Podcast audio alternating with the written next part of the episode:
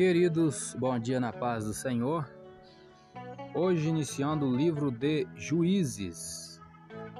Começamos a leitura no dia 1 de janeiro de 2022, no livro de Gênesis, capítulo 1. Lemos todo o livro de Gênesis, Êxodo, Levítico, Números, Deuteronômio, Josué e agora estamos no livro de Juízes. Vamos fazer uma breve introdução, uma síntese, né? O título Juízes é o sétimo livro da Bíblia e faz parte da sessão histórica. Você que acompanha a escola dominical, estamos estudando sobre isso, sessão histórica da Bíblia. O livro registra os acontecimentos relacionados com a época em que não havia rei em Israel. O governo era exercido por juízes, a presente obra apresenta três grupos de sete: sete apostasias, sete opressões pelas nações pagãs e sete livramentos.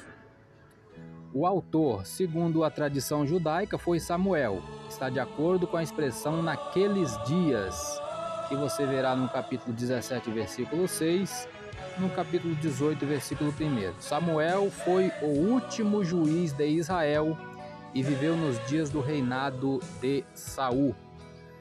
É, data e lugar escrito na Palestina em aproximadamente 1126 a.C. A esfera de ação, os acontecimentos narrados no livro de Juízes ocorreram em um período de quatro séculos aproximadamente, lá em Atos 13 e 20.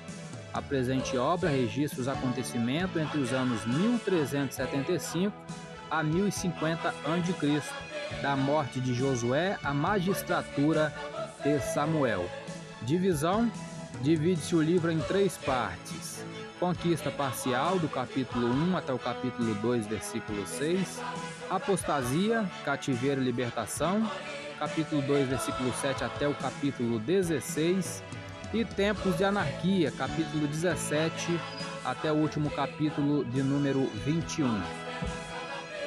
É, Tema do livro: O livro é um registro do fracasso de Israel durante o governo dos juízes. Ele registra nove apostasias, sete servidões, 14, 14 juízes e suas façanhas, não incluindo as de Eli e de Samuel, que foram o 15 e o 16 juízes, cujos fatos estão em 1 Samuel, e cinco guerras civis. Os eventos de juízes cobrem pelo menos 440 anos.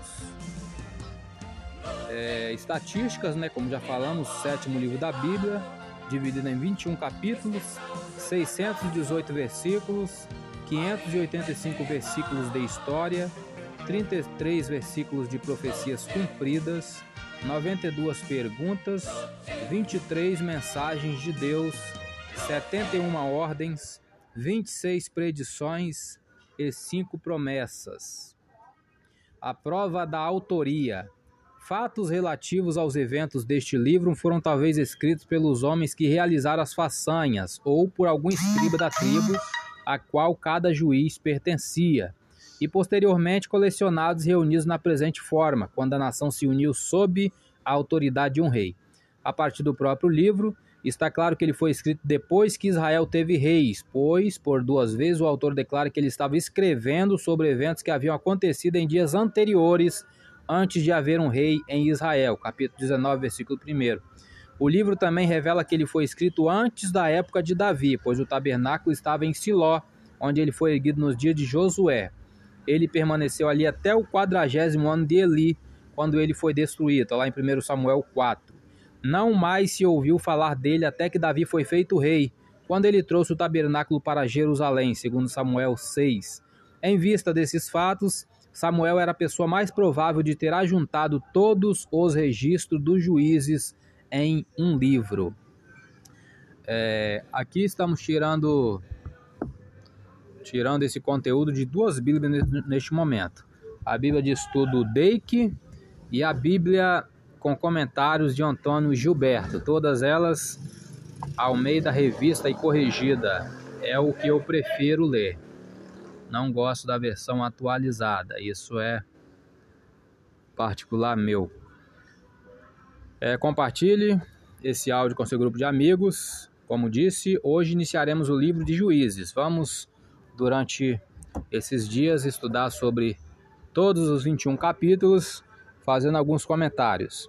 Eu sou Elias Rodrigues, essa foi mais uma leitura diária da Bíblia Sagrada. Compartilhe esse áudio com seu grupo de amigos, que Deus nos abençoe. Amém.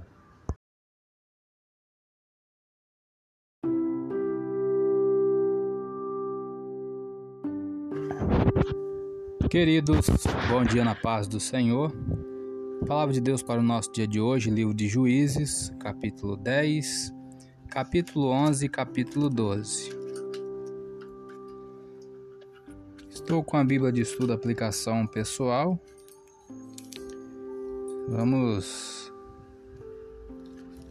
aqui no capítulo 10. Tola e Jair, juízes dos israelitas. E depois de Abimeleque se levantou para livrar a Israel, Tola, filho de Puá, filho de Dodô, homem de Issacar, e habitava em Samir, na montanha de Efraim. E julgou a Israel vinte e três anos, e morreu e foi sepultado em Samir. E depois dele se levantou Jair, gileadita, e julgou a Israel vinte e dois anos. E tinha este trinta filhos que cavalgavam sobre trinta jumentos, e tinham trinta cidades a que chamaram Avot e Jair até o dia de hoje, até o dia em que foi escrito essa passagem na Bíblia, as quais estão na terra de Gileade. E morreu Jair e foi sepultado em Camon. Comentário. Em cinco versículos, lemos sobre dois homens que julgaram Israel em um total de 45 anos. Ainda assim, tudo o que conhecemos sobre eles, além da extensão de suas regras, é que um teve 30 filhos que montaram 30 jumentos. O que você tem feito para Deus que vale a pena ressaltar? Quando sua vida terminar, será que as pessoas lembrarão mais do que havia em sua conta bancária ou o número de anos que você viveu? É, pergunta bem interessante, hein? É, a partir do versículo 6, quinto período, Jefité, Ibsã, Elon e Abdon. Servidão sobre os filisteus e os amonitas. Vamos ler aqui o capítulo 11. Jefité livra os israelitas. Era então Jefté o gileadita, valente e valoroso, porém filho de uma prostituta. Mas Gileade gerara a Jefté. Também a mulher de Gileade lhe deu filhos, e sendo os filhos desta mulher já grandes, repeliram a Jefité e lhe disseram: Não herdarás em casa de nosso pai, porque és filho de outra mulher. Então Jefité fugiu de diante de seus irmãos e habitou na terra de Tobi. E homens levianos se ajuntaram com Jefté e saíam com ele. E aconteceu que, depois de alguns dias, os filhos de Amon pelejaram contra Israel Aconteceu, pois, que, como os filhos de Amon pelejassem contra Israel, foram os anciãos de Gileade buscar Jefté na terra de Tobi, e disseram a Jefté: Vem e sê-nos por cabeça para que combatamos contra os filhos de Amon. Porém Jefté disse aos anciãos de Gileade: Porventura não me aborrecestes a mim, não me repelistes na casa de meu pai? Por que, pois, agora viestes a mim quando estais em aperto? E disseram os anciãos de Gileade a Jefté: Por isso mesmo tornamos a ti, para que venhas conosco e combatas contra os filhos de Amon, e nos sejas por cabeça sobre todos os moradores de Gileade. Então Jefté disse aos anciãos de Gileade: Se me tornardes a levar para combater contra os filhos de Amon, e o Senhor mos der diante de mim, então eu vos serei por cabeça? E disseram os anciãos de Gileade a Jefté: o Senhor será testemunha entre nós, e assim o faremos conforme a tua palavra. Assim Jefité foi com os anciãos de Gileade, e o povo o pôs por cabeça e príncipe sobre si. E Jefité falou todas as suas palavras perante o Senhor em Mispa. Vamos ler até o versículo 14. E enviou Jefité mensageiros ao rei dos filhos de Amon, dizendo: Que há entre mim e ti que vieste a mim a pelejar contra a minha terra? E disse o rei dos filhos de Amon aos mensageiros de Jefté: Porquanto, saindo Israel do Egito, tomou a minha terra, desde Arnó até Jaboque e ainda até ao Jordão. Torna-ma, pois, agora em paz, Porém, Jefté prosseguiu ainda em enviar mensageiros ao rei dos filhos de Amon, dizendo-lhe: Assim diz Jefté: Israel não tomou nem a terra dos Moabitas, nem a terra dos filhos de Amon. Porque, subindo Israel do Egito, andou pelo deserto até o Mar Vermelho e chegou até Cádiz. Comentário aqui para terminar. Jefté enviou mensageiros para o rei Amonita, desejou de saber por que os israelitas de Gileade eram atacados. O monarca respondeu que Israel roubara sua terra e a queria de volta. Jefté enviou outra mensagem ao rei. Nela, ele deu três argumentos contra sua reivindicação. Primeiro argumento: em primeiro lugar, Gileade nunca fora dos Amonitas, porque os israelitas a conquistaram dos amorreus. Segundo lugar, Israel possuía a terra concedida por Deus e Amon era o dono da terra dada pelo seu Deus. E terceiro lugar, ninguém contestara a propriedade da terra desde a sua conquista 300 anos antes. Para crédito de Jefité, ele tentou resolver o problema sem derramamento de sangue mas o rei de Amon ignorou esta mensagem e preparou suas tropas para a batalha. Eu sou Elias Rodrigues, essa foi mais uma leitura diária de hoje. Compartilhe esse áudio com seu grupo de amigos, que Deus nos abençoe. Amém.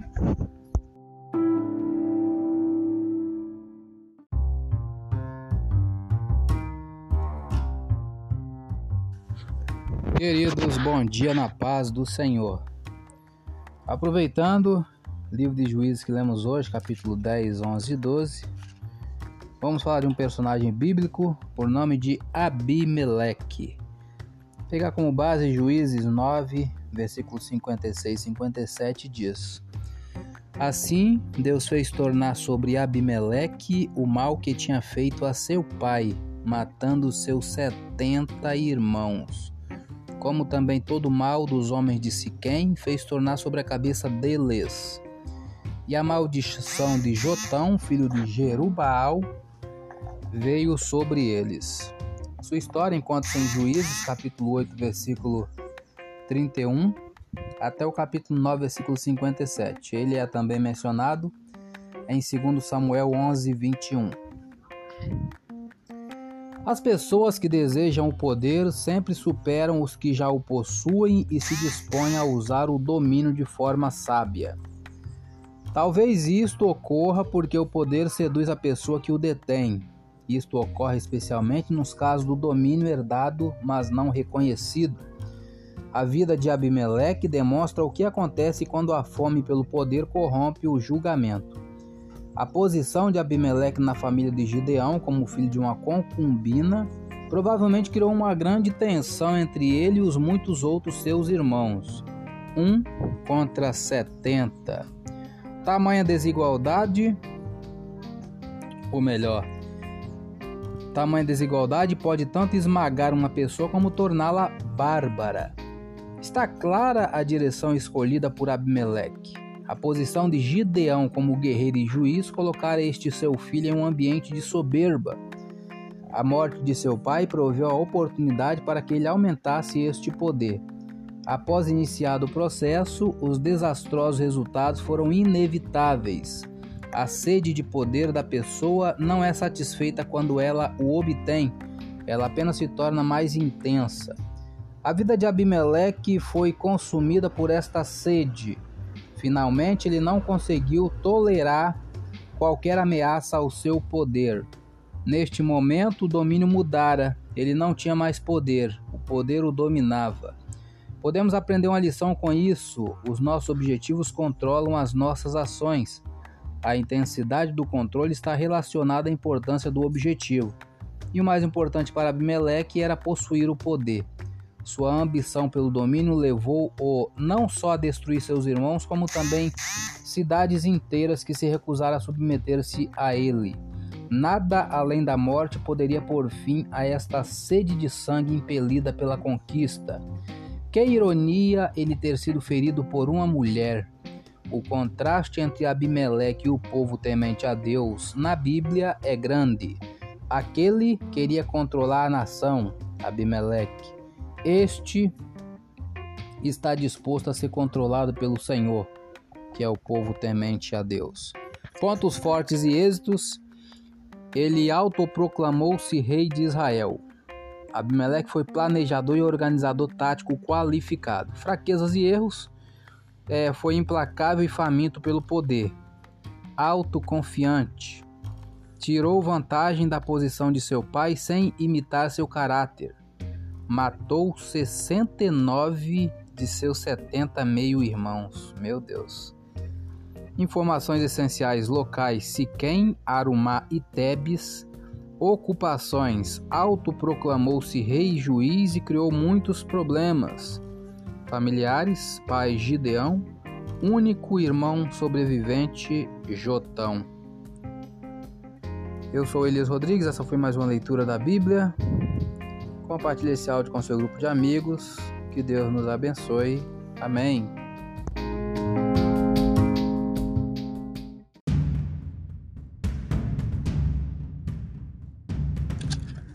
Queridos, boa tarde na paz do Senhor. Palavra de Deus para o nosso dia de hoje. É... Estamos no livro de Juízes, né? É, nesse áudio especificamente vamos falar sobre um personagem bíblico por nome Jefté. Versículo chave, Juízes capítulo 11, versículo 32 diz: Assim, Jefté passou aos filhos de Amon a combater contra eles, e o Senhor os deu na sua mão. Juízes 11, 32. Sua história encontra-se em Juízes, capítulo 11, versículo 1 até o capítulo 12, versículo 7. Ele é também mencionado em 1 Samuel 12, 11 e Hebreus 11, 32. Não é fácil, ou melhor, não é difícil admirar os indivíduos cujas palavras podem ser completamente confiáveis e de atitudes consistentes com suas palavras.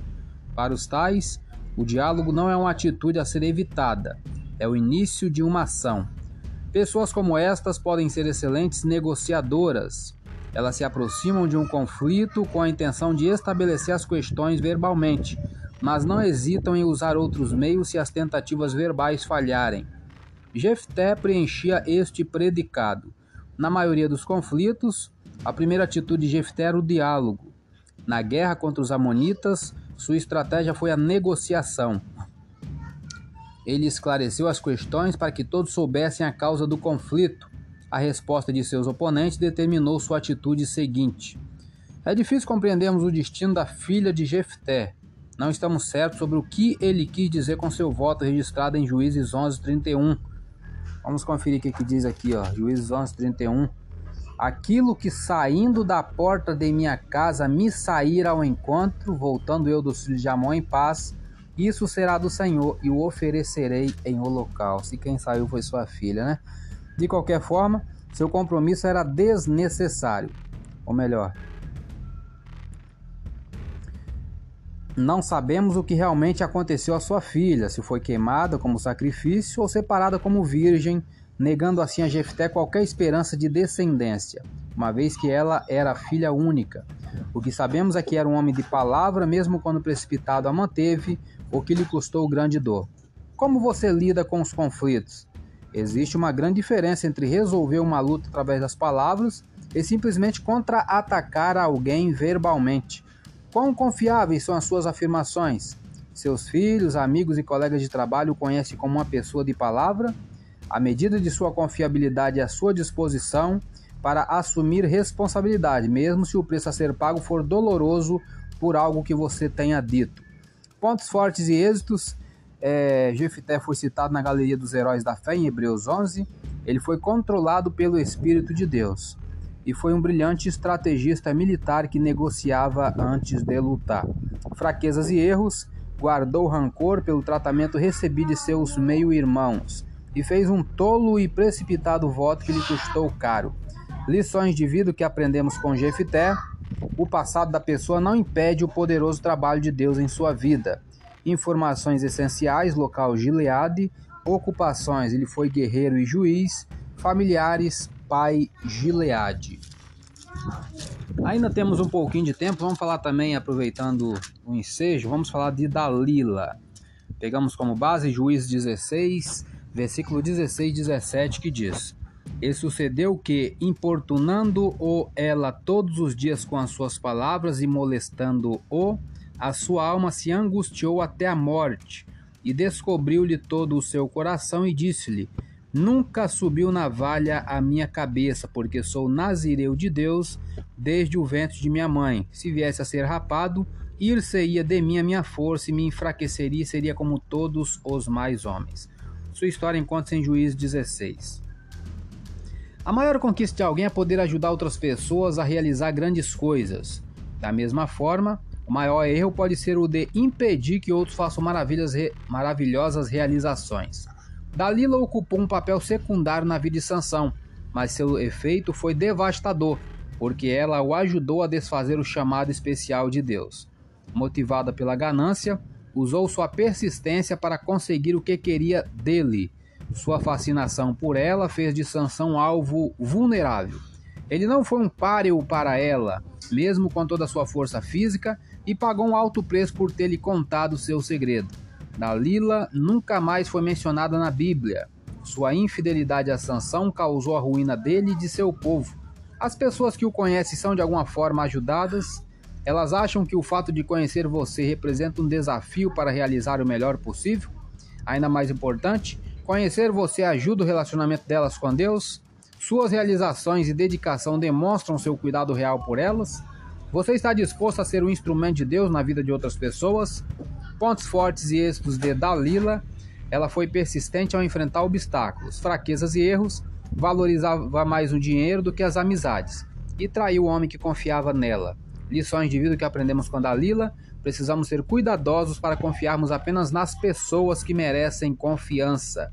Informações essenciais local Vale de Sorek, contemporâneo Sansão. Eu sou Elias Rodrigues, essa foi mais uma leitura diária. Compartilhe esse áudio com seu grupo de amigos. Que Deus nos abençoe. Amém.